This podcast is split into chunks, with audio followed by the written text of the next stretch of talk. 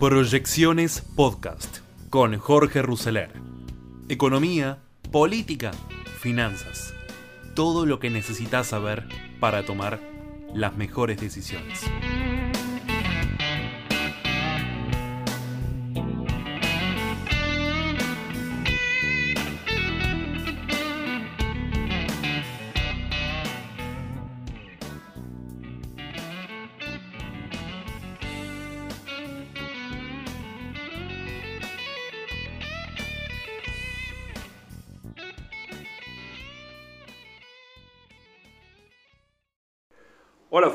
Bienvenidos a un nuevo encuentro de Tiempo de Desafíos, siempre acá en fonicanews.com y por la app de Fonica Play. Mi nombre es Jorge Ruseler, un tiempo para charlar sobre la realidad, charlar sobre las alternativas, proyectar qué puede pasar en el 2022 y hacer un poco de ciencia ficción respecto del 2023. Sí se puede, ¿no? Cada crisis, sabemos, deja a la Argentina con más pobres, con más trabajo informal y con un Estado cada vez más asistencialista. El resultado final de esta última crisis con pandemia y con guerra en Ucrania eh, no se sabe cuál va a ser. Sin embargo, a pesar de este panorama oscuro, sobran candidatos al presidente, al menos a un año y pico de las elecciones. Pero el tablero electoral dejó de ser un ajedrez, es decir, Hace años que el bipartidismo forma parte de la historia. Ya no tenemos partidos y la irrupción de candidatos o de qué candidato se presente puede cambiar en forma drástica las posibilidades del oficialismo y de la oposición para mantenerse o para volver a ser gobierno. En Juntos por el Cambio, tanto Rodríguez Larreta como Facundo Manes parecen dispuestos a jugar. Sin embargo, todo puede cambiar de acuerdo a cómo actúa el ala dura del PRO, integrada por Mauricio Macri y por Patricia Bullrich. Si Macri o Bullrich quieren ir a una interna con Rodríguez Larreta, la historia no parece ser la misma para el jefe de gobierno porteño, que ya tiene una suerte de armado con candidatos en provincia y en ciudad. Es decir, a Rodríguez Larreta no le suma que Macri se sume a competir. Manes, mientras tanto, es un tercero en discordia. En la escuelita de la Unión Cívica Radical todos saben que el diputado que compitió en la interna con Diego Santilli no hizo las inferiores, que es una suerte de rito que exige el centenario partido a la hora de consagrar un candidato que los represente. La ventaja de Manes es que hay pocos eh, que dudan de que es la cara más visible y votable del radicalismo. Al mismo tiempo, el viernes 27 de mayo, en La Plata, Gastón Manes, el hermano de Facundo, se va a quedar con un puesto clave en el partido cuando lo elijan como presidente de la Convención Nacional del Radicalismo.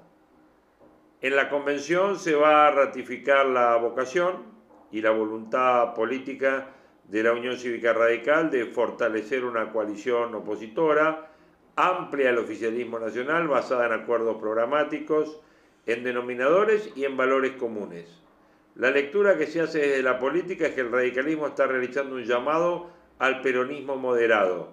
En ese sentido, los gobernadores peronistas no kirchneristas serían los apuntados. La otra lectura es que juntos, pero no a cualquier precio.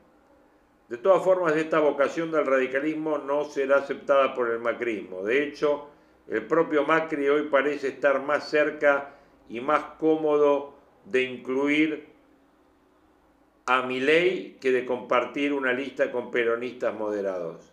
Milei cada día mide mejor en sectores jóvenes y populares, es decir, Milei no solo le roba votos al PRO, también tiene buena aceptación en una parte del electorado acá, y Milei con Macri puede formar un frente, pero con el resto de Juntos no. Esto ya lo dijo Milei. En el oficialismo, en tanto, las cartas parecen menos conocidas. Mientras Alberto dice ir por la reelección, nadie sospecha cuál va a ser la jugada de Cristina Fernández de Kirchner.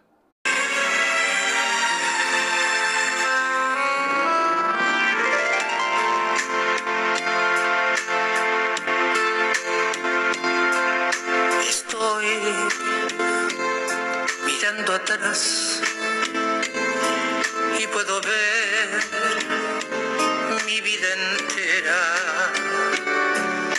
Y sé que estoy en paz, pues la viví a mi manera.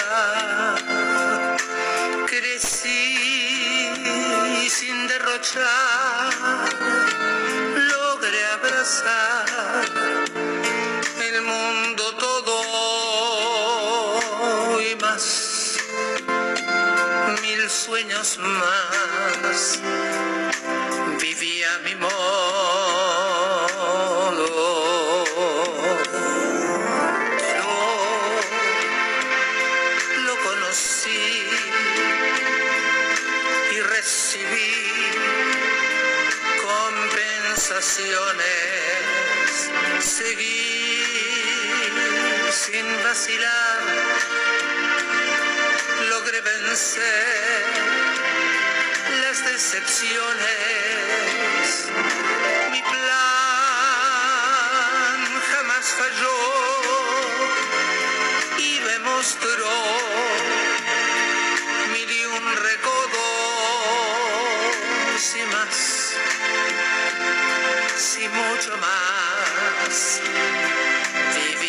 vivía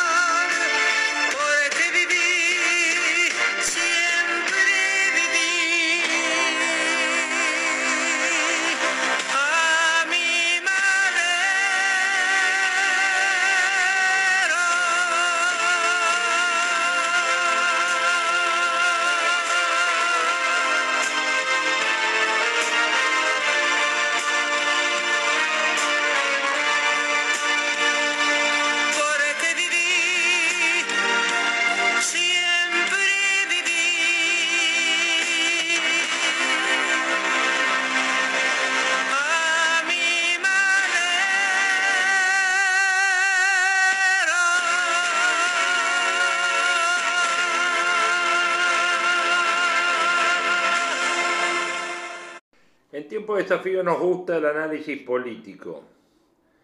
Y haciendo una síntesis, las democracias en el mundo tienen dos grandes formas de organizarse, la forma parlamentaria o la forma presidencialista. Y como habitualmente sucede en la vida, cada una de ellas tiene sus pros y sus contras. Los regímenes parlamentarios permiten garantizar que los gobiernos tengan siempre fortaleza parlamentaria, porque si ese respaldo no está, los gobiernos se caen y se instituye otro gobierno que sí tenga el apoyo para sostenerse. Es un régimen más flexible que me permite procesar más fácilmente la pérdida de apoyo popular de los gobiernos de turno. pero por ello se vuelven mucho más inestables. Por el contrario, los regímenes presidencialistas como el nuestro garantizan estabilidad de los mandatos, se gobierna por un periodo determinado, pero no garantiza que los ejecutivos tengan mayorías en el Congreso y por eso les cuesta más procesar las crisis de confianza de los gobiernos que no logran buenos resultados. En Argentina pareciéramos estar entrando en esa situación dificultosa para todo presidencialismo cuando el gobierno de turno se debilita a tal punto que empieza a ser costoso para el conjunto social sostenerlo hasta el final del mandato. Costoso porque carece de la fortaleza política para adoptar decisiones que se requieren para sanar la crisis económica. Tal es así que el propio Fondo Monetario ofreció un programa económico que de tan políticamente viable parece estar siendo económicamente insuficiente para resolver los problemas de fondo. Y costoso porque el tiempo de mandato que le queda a Alberto Fernández no le va a alcanzar para recuperar fortaleza política para tomar las medidas de fondo necesarias, solo le va a permitir aspirar a transitar lo que queda de la mejor manera posible y esto el fondo lo sabe.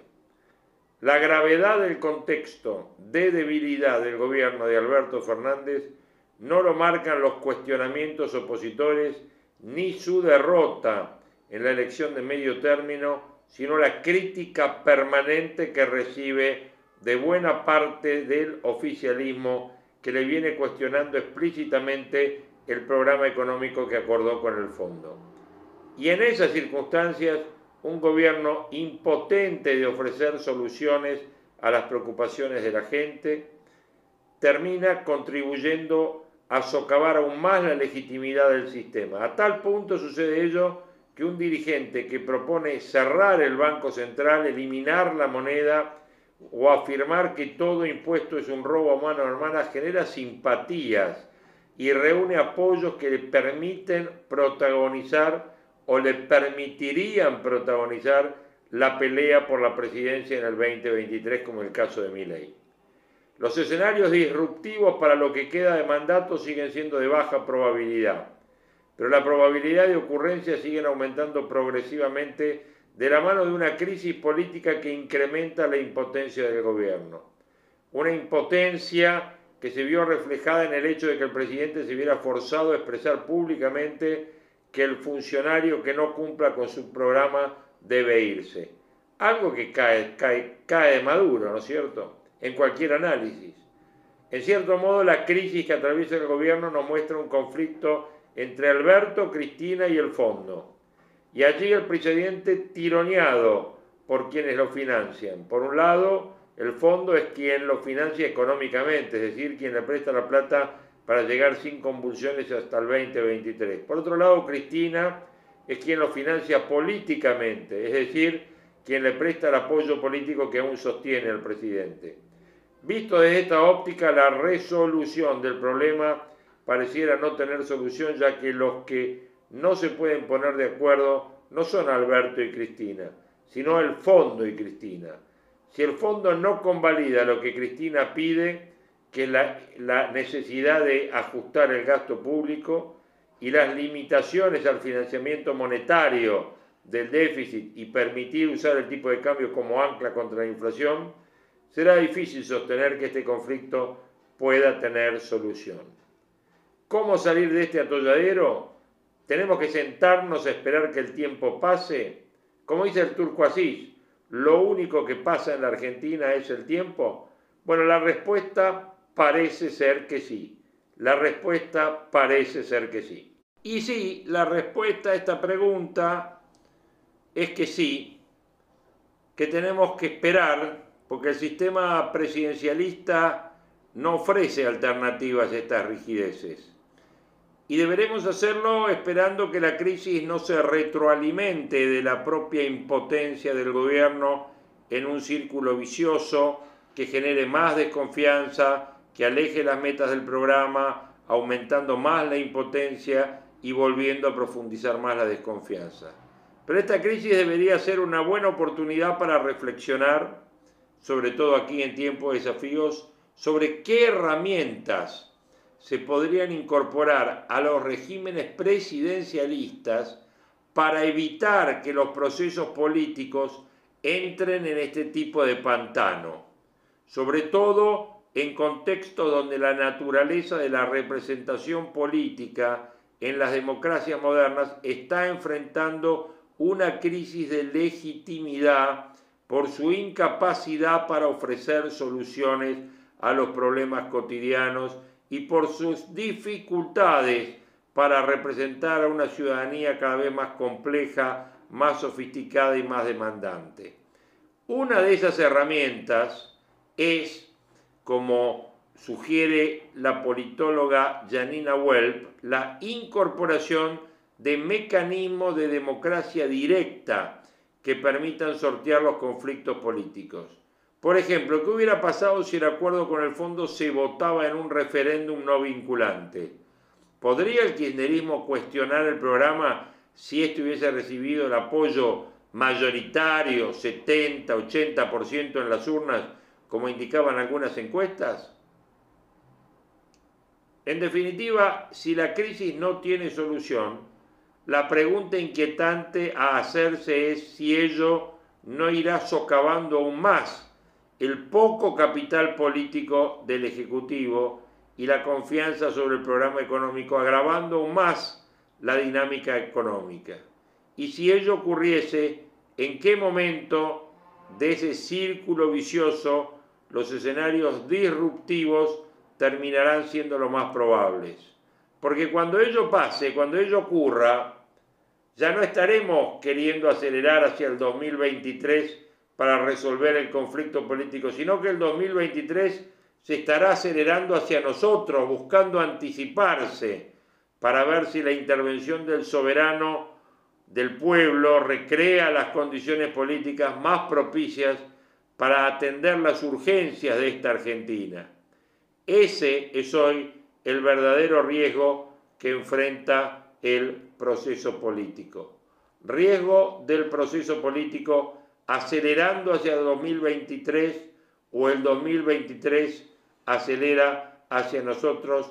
Análisis de Lucas Romero, politólogo, director de Sinapsis Consultores, que hemos compartido con todos ustedes aquí en Tiempo de Desafíos. Siempre agregando una idea más, siempre trabajando la posibilidad de que veamos un horizonte, veamos una luz en el horizonte. Y este tema del adelantamiento de las elecciones en la Argentina siempre va, como bien decía Lucas Romero recién en el trabajo que compartíamos, en el riesgo de que el sistema presidencialista es duro. Y cuando hay crisis no hay herramientas porque se pierde el caudal político. Ya lo vivimos con Macri ahora lo vivimos con Alberto Fernández, ya lo vivimos con la crisis del 2000, del 2001. Es exactamente lo mismo, se licuó el capital político de la Rúa por la crisis en la coalición y vino la debacle. Acá con Macri pasó exactamente igual, no tuvo a partir del acuerdo con el fondo el contexto del plafón del acuerdo, y bueno, y los consensos necesarios.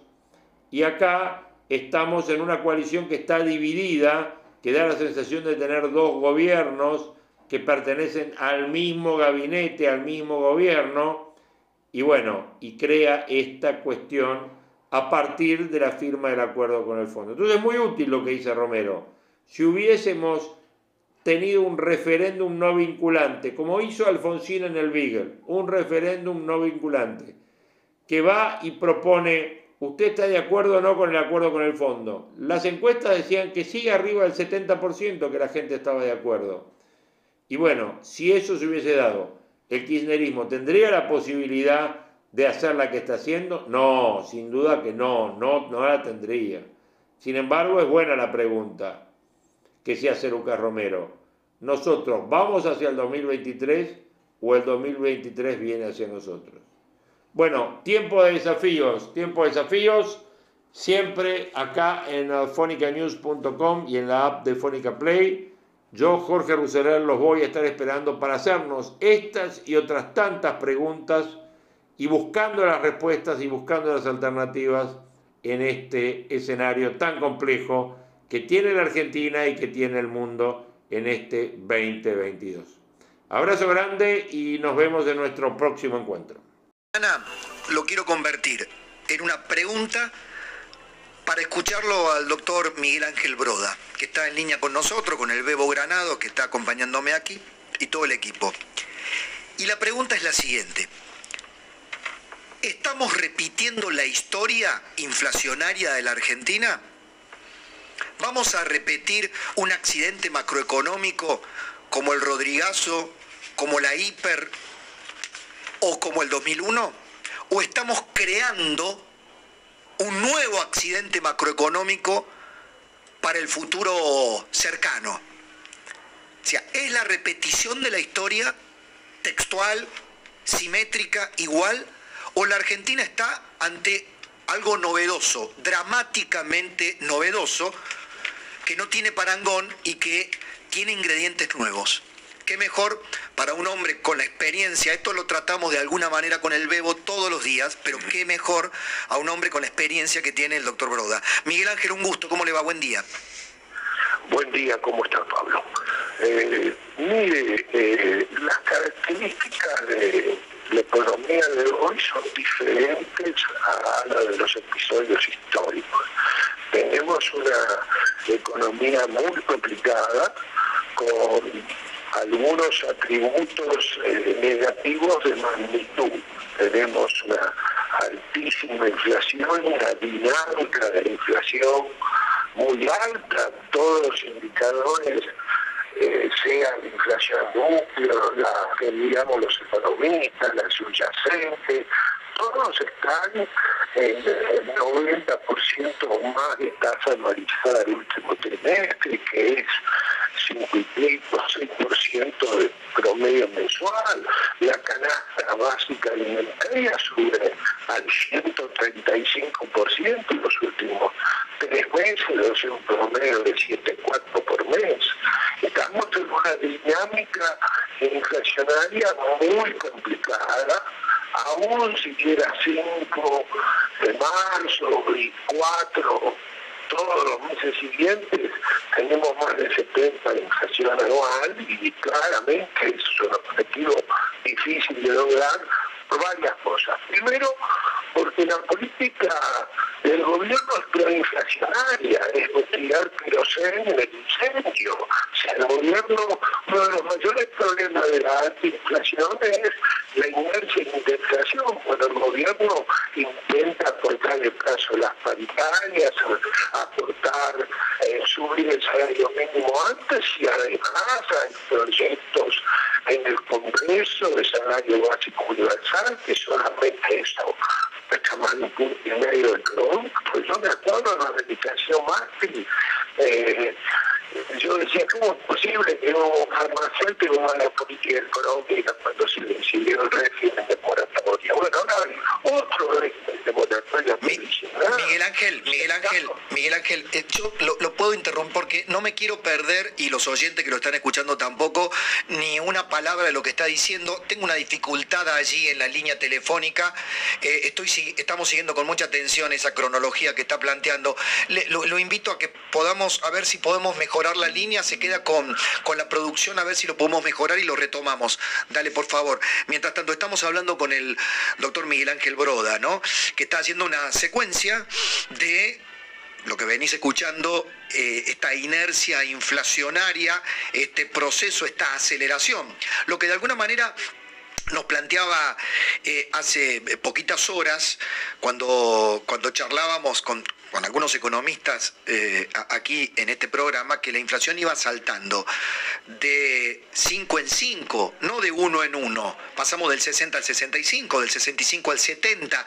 Hoy quienes están hablando de un 75% que se retroalimenta con lo que nos contaban ustedes mismos. Cuando te cambian una lista de precios, antes era mensual, después es quincenal, después es semanal, hay rubros hoy que cambian listas de precios cada dos días. Ustedes los contaban ayer cuando escribían a nuestro WhatsApp. A ver, entonces, esa es la dinámica de la inercia inflacionaria que viene relatando el doctor Broda. A ver, Miguel Ángel, si lo escuchamos mejor. Eh, yo los escucho bien, espero que ustedes también. Perfecto, ahora Miguel lo escucho mucho, mucho mejor. Bueno, adelante. No, mire, continuemos con el, digamos, el listado de dónde estamos. Eh, tenemos una política económica proinflacionaria. Eh, no estamos comprando reservas. Eh, el año pasado hasta hoy habíamos comprado 5 mil, este año hemos comprado 800 millones. Claramente estamos apreciando el peso ya sobre un nivel muy apreciado era el de diciembre del 21. No estamos cumpliendo lo que nos comprometimos y hoy tenemos un peso 6-7% más apreciado que el promedio de diciembre. Tenemos un incumplimiento de todas las metas, o sea, eh, vamos a cumplir el 30 del, del 3 porque se firmó el 25 del 3, o sea, y lo vamos a cumplir con contabilidad creativa en la cuestión fiscal. Estamos aumentando el gasto de una manera absolutamente irracional. El gasto de caja del sector público creció 14% en términos reales, 75% nominal. Noviembre creció, 20 en marzo creció 26% en términos reales, el gasto primario 5 bit. El gasto de vengado de la Administración Nacional en el primer cuatrimestre, que es el 15% real. O sea, estamos en una situación donde eh, probablemente el fondo nos siga dando los desembolsos porque de ahora en adelante desembolsan menos de lo que tenemos que pagar, pero la verdad, eh, hemos nos peleamos un mes para aprobar el programa, después lo escondimos y no lo usamos, o sea, lo que parecía, mi opinión es que el fondo ha sido cómplice de esta política extravagante, pero por lo menos en un corcel laxo, débil, que nos daba un esbozo de programa. No existe y encima de todo se estancó el nivel de actividad y, marzo es levemente por abajo de diciembre y el segundo trimestre, con la dificultad que es hacer pronósticos en este contexto, va a dar negativo con relación al primer trimestre. Así que eh, estamos en una situación muy compleja. Yo diría, eh, hace tres meses se esperaba eh, que un escenario, digamos, de crecimiento de 3, de inflación de 65, eh, no una aceleración o un escenario disruptivo. El escenario disruptivo ha subido su probabilidad. Cuando dice un escenario disruptivo, Miguel Ángel, ¿de qué hablamos? ¿Un fogonazo inflacionario? Bueno, de, de inflación de tres dígitos y de PBI cayendo. Eh, y claramente hablando del 22, porque del 23 es un absoluto misterio hablar. O sea, estamos en presencia de un deterioro. Mire, eh, tenemos los mayores términos de intercambio, o sea, los precios de las exportaciones con relación a las importaciones y le digo sinceramente, eh, la economía está terriblemente complicada.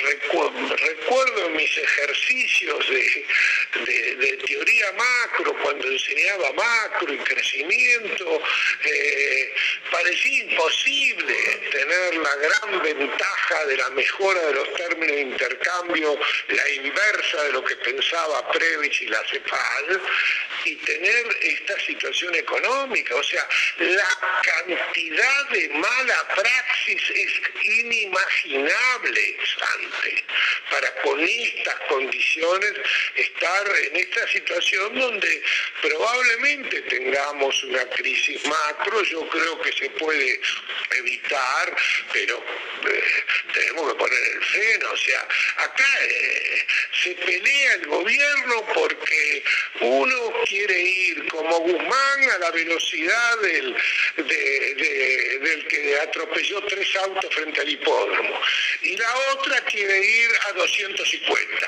O sea, eh, es, es paradojal. Argentina está en un programa de política fiscal súper expansiva cuando la economía se está recuperando y estamos haciendo la inversa de lo necesario. El fondo no nos va a disciplinar. Mi impresión es que va a mirar para otro lado. Eh, la meta de junio no cumplimos ni reserva ni fiscal. Mire, eh, nos autorizaban a emitir 700 mil millones de pesos durante el 22.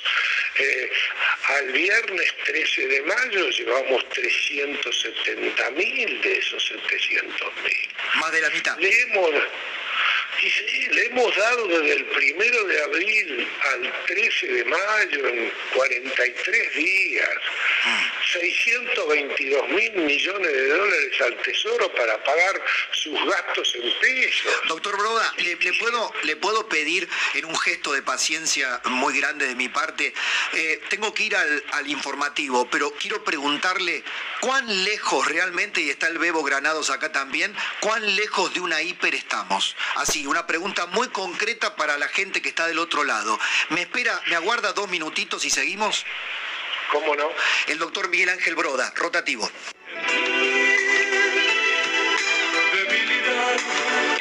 8.33 la hora en Argentina, 9.2 la temperatura en Buenos Aires, 18 la máxima. Le agradezco al doctor Miguel Ángel Broda que nos haya esperado, estamos dialogando con él. La pregunta era, ¿estamos eh, cerca de una hiper? ¿Estamos para evitar la hiper? Y el Bebo quiere agregar algo. Te la puedo complementar. Le quería preguntar Miguel Ángel. Todo el mundo me dice, la primavera va a ser dura, va a ser complicada, no hay dólares en el Banco Central. Se están agotando y en esa época va a ser peor. ¿Allí puede estar el kit de la cuestión? Primero, dividamos en dos la pregunta. La probabilidad de tener un salariazo llamado Rodrigazo del 75, la hiper de 89 y 90, es muy baja. No es cero porque la capacidad de hacer bacanas del gobierno es enorme, pero desde ya no es el escenario más probable. Mi impresión es que lo más probable es que sigamos a los tumbos agónicamente esperando el 10 de diciembre del 23 sin crecimiento y con alta inflación, pero no espiralizándose. Ahora, eh, vamos a dejar un campo minado de magnitud, porque vamos a dejar precios relativos muy distorsionados. La, la- propuesta del gobierno de subir tarifas, que es importante y ojalá pase, sube los gastos públicos en subsidios más de medio punto del PBI, lo que supuestamente iba a bajar eh, 0,6 del PBI, el gasto en subsidios económicos. Así que la, verdad es que el monitoreo tiene que ser diario porque estamos caminando un eh, tablón enjabonado. Eh, mi impresión es que evitamos esos super crisis macro y estamos dentro de una crisis agónica como más probable, pero puedo cambiar de pensamiento en 30 días, Pablo, porque claramente estamos en una situación muy riesgosa. Con relación a la pregunta de Bebo, déjeme decirle, nosotros tenemos hasta mitad de junio, de julio, eh, una oferta de dólares del agro importante. Para tener una idea, mayo camina para 4 mil millones de liquidación del agro, cuando el año pasado fue 3.500. Eh, pero a partir de agosto eh, se cambia la estacionalidad y en general eh, vendemos reservas de agosto en adelante. Así que es posible que el estrés cambiario suba en, en ese periodo, a pesar de que ahora con la necesidad del pago de impuestos y de bienes personales sobre todo, es probable que una gran cantidad de empresas y de familias tengan que vender dólares para atender sus obligaciones impositivas. Eh, es probable que capeemos eh, con brechas como las de hoy, o sea, con caídas reales de los precios de los dólares alternativos, eh, hasta julio y después y después eh, dependerá de, cuánto vamos a emitir y de cuáles sean las tasas esperadas de inflación. Ahora, ¿cómo imagina usted, cómo imagina usted, Miguel Ángel, a la política teniendo que domar una inflación de tres dígitos, por ejemplo, para el 2023? Mire, eh, me imagino eh, Kicillof fue un artista. Eh, llegó eh, sin que le explotara y dejó el campo minado.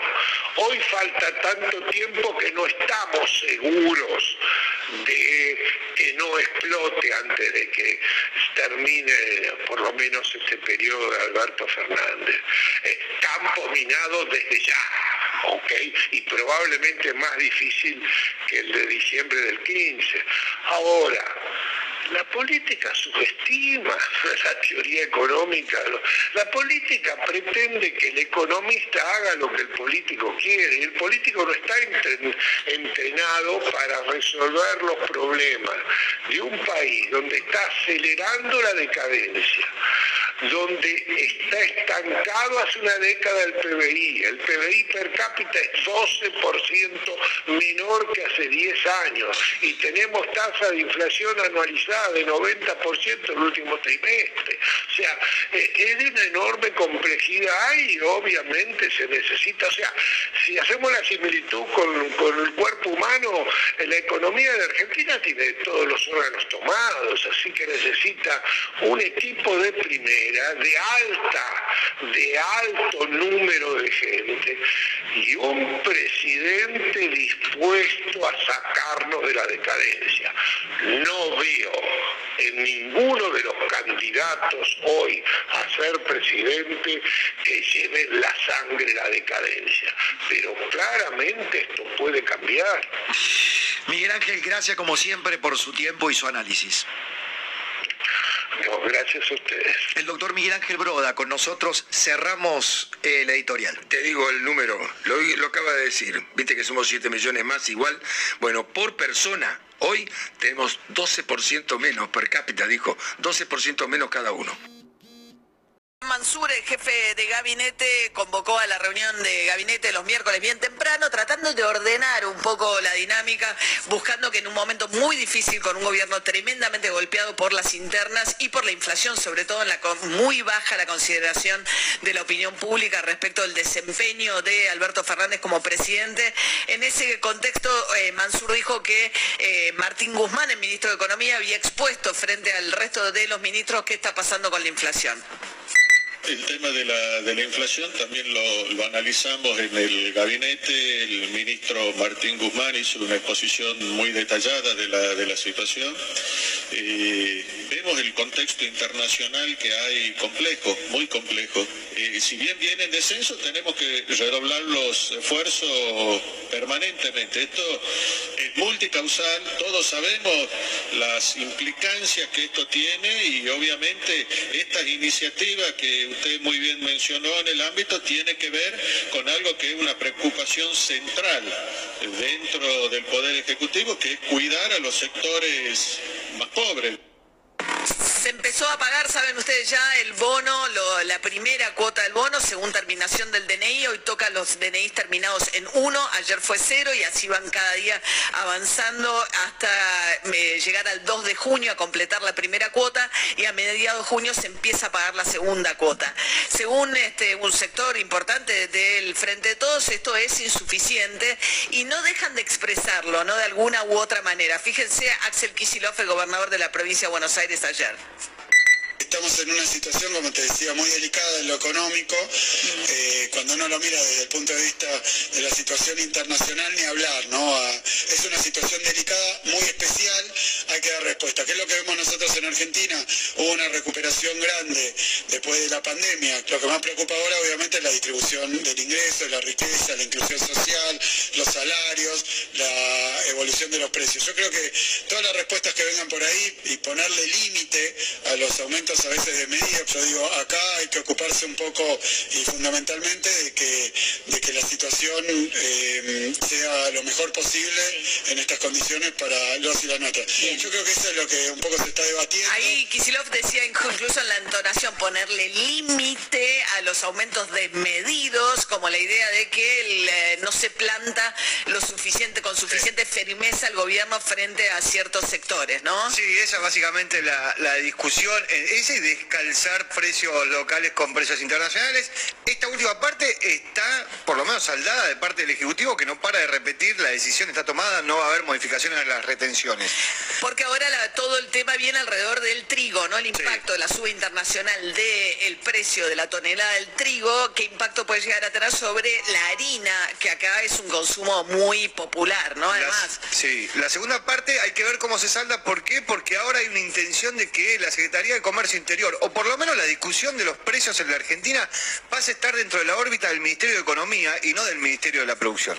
Claro, porque Entonces, hoy Feletti depende, la Secretaría de Comercio, de Culfas. en desarrollo, que desarrollo se supone que se preocupa de generar condiciones para Claro. el crecimiento y la- la- las inversiones, sobre todo, y la- para que, eh, ¿no? El desarrollo de sectores exportadores. Si pasa la órbita de Guzmán, Guzmán Sí. dejaría de ser el ministro de la deuda, por decirlo de alguna manera, para pasar a ser el ministro de Economía de, de la- los precios, Claro. Mientras tanto, Aníbal Fernández, el ministro de Seguridad, sigue asumiendo el rol de ser el que de- le contesta con tono más fuerte a Cristina Fernández Kirchner dentro del gabinete. Sergio es así, la pobreza no, no es verdad lo que dice, los números son, hay que ir al INDEC y mirarlos y ya se darán cuenta que nosotros no generamos los cuatro años de la catástrofe macrista, no Esto generamos los dos años de la pandemia, que no generamos que la guerra empobrecieron al país. no generamos un montón de otras cosas, es muy fácil ponerse cómodo y decir semejante cosa, ¿no? Todo el mundo tiene un trabajo por hacer y, y todos vamos hacia el mismo objetivo. El que no esté de acuerdo con esta situación, lo dijo el, el- el jefe de gabinete en la reunión de gabinete, este, pues, se saca la camiseta, alguna vez se lo dijo Juan Perón a algunos diputados, se saca la camiseta que será, perderemos un voto, ¿qué va a hacer? Bien, perderemos un voto. ¿Qué va a hacer? En realidad el audio era otro, porque él decía que eh, Aníbal Fernández que no le había gustado el discurso de Cristina Kirchner en el Chaco, ¿no? Entonces ya dice, no tiene que venir el aporte desde declamaciones, sino que tiene que participar de la mesa de discusión, era el reclamo que le hacía Aníbal Fernández a Cristina Fernández Kirchner. Pero también esta mancha, ¿no? De ministros cuestionados que arrancó con Guzmán, Matías Culfa, después creció y se extendió a Claudio Moroni. Ayer salió Yasky, uno de los sindicalistas más cercanos al kirchnerismo, a decir que es un ministerio ausente el de trabajo, que no eh, laudan los conflictos a favor de los sindicatos. Y últimamente, lo venimos contando con David acá, el otro que entró en la volteada es este, Gustavo Vélez, el secretario de Asuntos Estratégicos, que maneja todos los créditos internacionales, que está acusado de ser moroso y no poner en marcha las inversiones chinas, ¿no? Sí. Los proyectos de inversiones con China, sobre todo el financiamiento de Atucha 3, la central nuclear, ¿no? Claro, el kirchnerismo lo mira, eh, nunca tuvo una buena relación con, con Belis y lo mira y lo mira su pasado en los organismos internacionales, en los Estados Unidos. Entonces lo que dicen es que Belis responde más a los intereses que traen las empresas y los capitales de los Estados Unidos que a los intereses del Estado argentino, que Sí. serían básicamente los capitales chinos. Claro, es más, eh, digamos que es más pro norteamericano Claro. que pro chino y Cristina Kirchner es más pro China que pro afro-norteamericana, ¿no? Mientras tanto salió el número del censo eh, provisorio porque falta todavía completar con aquellos que no pudieron ser censados el día del censo propiamente dicho. 43 millones 327 mil personas somos según este dato provisorio. Marco Labaña, el titular del INEC, decía. Siempre la porción que queda sin censar es, muy chica, lo que no implica que no haya que censarlo igualmente. Por eso los distintos mecanismos que hemos anunciado ayer y que estamos trabajando con las provincias. Hay algunas jurisdicciones que además han este, dispuesto mecanismos propios de recupero, este, como ha sido la Ciudad de Buenos Aires, que ha habilitado el 147 y otras provincias que también han, eh, habilitado algunos mecanismos para, para recupero. Así que vamos a hacer. Pero la información la vamos a tener este, seguramente hoy un poquito eh, más adelante. Perdón, dije 43, 47 millones, ¿eh? 47 millones, 40 según el último censo, igual hay que estar. Yo creo que vamos a llegar a 48, hay que ver, porque no se termina de mencionar todavía cuánta gente no fue censada, ¿no? Eh, se puede seguir llamando al INDECO, mandando un mail, si no fuiste censado, se habilitaron estos otros sistemas que mencionaba la baña, y Martín Tetaz, el diputado nacional de Juntos por el Cambio, viene alertando que en realidad son un montón. Yo estoy en, en- en pleno barrio de Palermo y en- no llegó a todo el edificio. Y por lo que pude ver, solo comenté en las redes sociales y un montón de gente at- atrás mío diciendo, no, a mí tampoco me, me pasó. Hice una suerte de encuesta ahí eh, casera en Twitter. Siempre esto, por supuesto, Twitter no es una muestra representativa de la población, eh, tiene su sesgo. No, no estoy diciendo que esto sea lo que haya pasado con todo el mundo, pero salió eh, que más de 12.000 personas participaron en la encuesta y salió que el 80, solo el 80% había sido censado y el 20% no. Bueno, en Twitter no sabes, primero que ni siquiera sabes si son perfiles reales, hay un montón de, digo, no es una, y el propio eh, Martín Tetaz tiene, digamos, el- el- la honestidad intelectual de decir, no, esto no es serio, pero él tiene la sensación de que son más los no censados de lo que, vamos a ver, en los próximos días queda abierto por seis días más también la posibilidad de ser censados. Mientras tanto, estamos transitando la cuarta ola del coronavirus con una- una variante Omicron bastante más contagiosa también. Nicolás Crepla, que el ministro de Salud de la provincia de Buenos Aires decía, Estamos eh, en, una ola importante, ya hace unos meses dijimos cuando venga el frío, eh, es muy probable que las enfermedades respiratorias aumenten mucho y más porque aparece una nueva variante, se llama BA2, tenemos un aumento de los casos que por suerte no tiene por el momento implicancias fuertes en el aumento de internaciones. Y eso tiene que ver con la, más de 100 millones de vacunas aplicadas en el país, que tenemos que seguir aplicándolas, pero que tienen este impacto, ¿no? que no hay que, no tenemos que volver para atrás en las medidas de, de, de- restricciones, pero sí vale la pena volver a hablar de las medidas de cuidado que todos sabemos aplicar y que tenemos que volver a ponerlas. Bien, mientras tanto hubo un desarrollo en la causa que investiga la muerte de Lola Chomnales, esta argentina de 14 años que hace 7 años ya, en el 2004 había 2014, perdón, había ido a pasar este, unos días con su madrina a Uruguay, salió a caminar por la plaza la playa de Balizas y la asesinaron en ese contexto. ¿Qué ocurrió? Bueno, hay un banco de datos en el Uruguay de ADN de personas que incurren en delitos sexuales y apareció una eh, compatible una muestra que sacaron a una persona condenada en otros crímenes con el ADN encontrado en la mochila de Lola Chomnales. No se conoce todavía la identidad, pero sí el hecho de que ha sido compatible este, este examen. Javier Beneche es el director de comunicaciones de la Fiscalía que investiga el caso. La investigación en estos años eh, nunca se detuvo, por más que obviamente con el paso del tiempo este, a veces se va, se va haciendo más difícil, pero hay una línea de investigación que se siguió durante todo este tiempo y efectivamente en las últimas horas fue detenida una persona como presunto autor del homicidio de Lola Chumales. Parecer podríamos estar frente al, al- al autor del,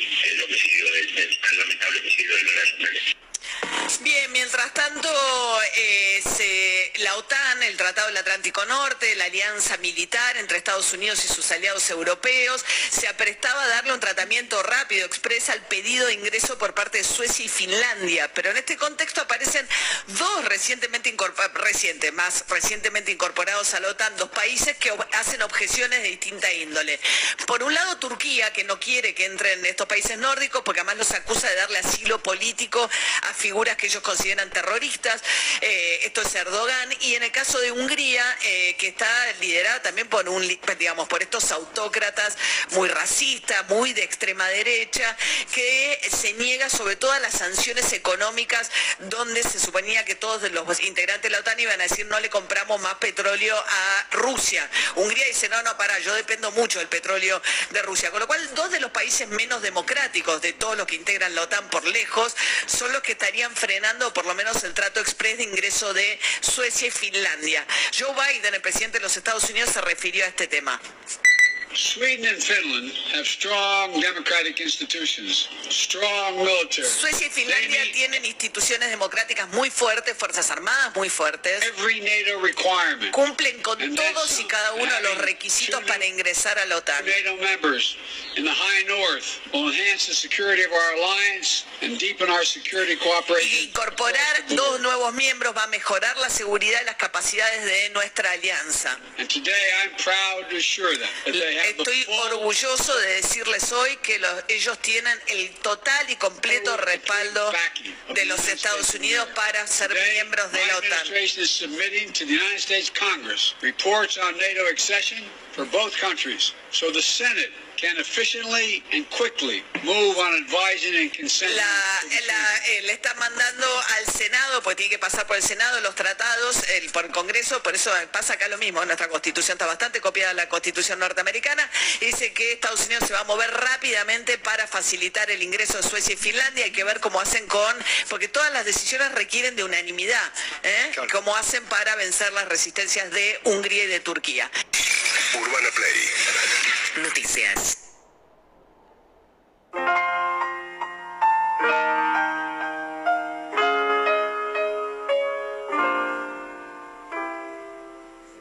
Stay for just a while. Stay and let me look at you. It's been so long I hardly knew you. Standing in the door. Stay with me a while. I only want to talk to you. We traveled halfway around the world to find ourselves again. September morn.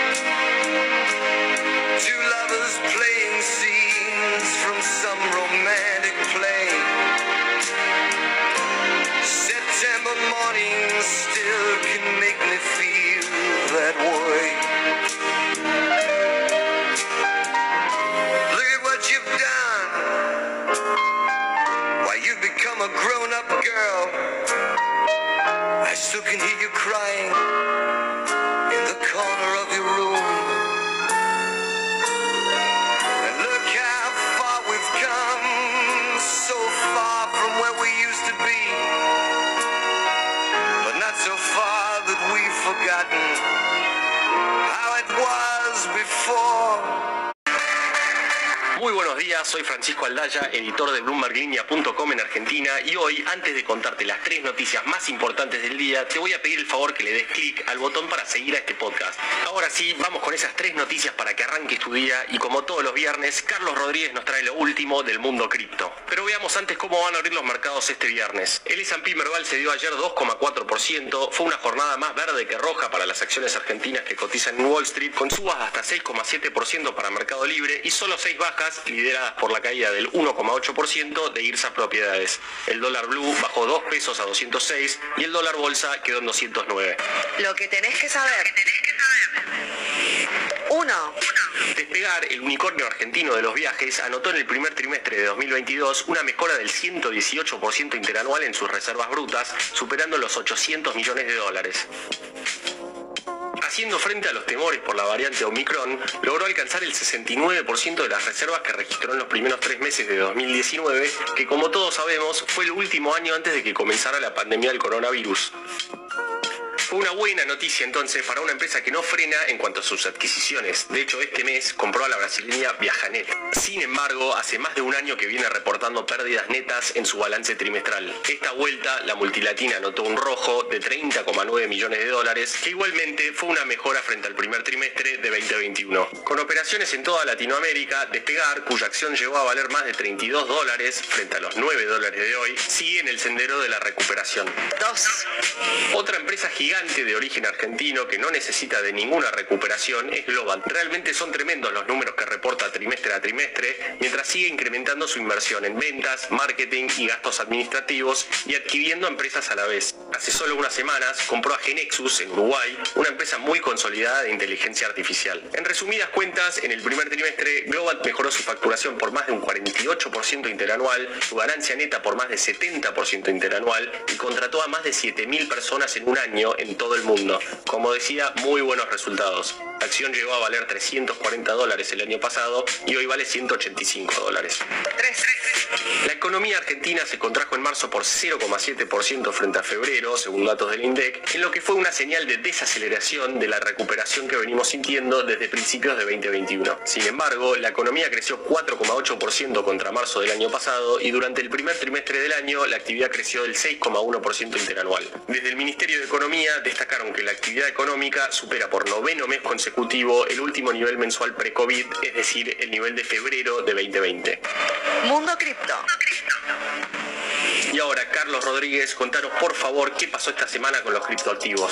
Francisco, los países con mayores riesgos económicos son aquellos que tienen mayor adopción a las criptomonedas, según un análisis que reveló esta semana Moody's, en el que advirtió que aunque estos activos digitales tienen potencial, también representan riesgos para las economías. El informe de la calificadora dice que el aumento del uso de las criptomonedas puede traer consigo transacciones más rápidas, cómodas y de menos costo para los hogares, además que pueden significar un impulso a la inclusión financiera.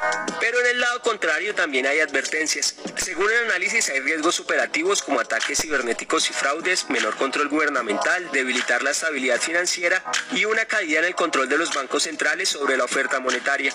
Los mayores riesgos, según la calificadora, se darían en aquellos países con marcos macroeconómicos más débiles, sobre todo cuando las criptomonedas puedan utilizarse para eludir los controles de capital. Para seguir al tanto de lo que está sucediendo, los invito a que visiten bloomberglinea.com y a seguir nuestras redes sociales. Suscríbase a este podcast y regístrese a nuestra newsletter diaria Línea de Llegada para conocer el cierre de los mercados. No olvide que acá está la información independiente que une a América Latina.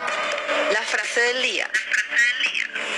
Antes de irnos, escuchemos lo que dijo Malena Galmarini, titular de AISA, durante la audiencia pública que se llevó a cabo ayer y en referencia al aumento del 32% previsto para este año.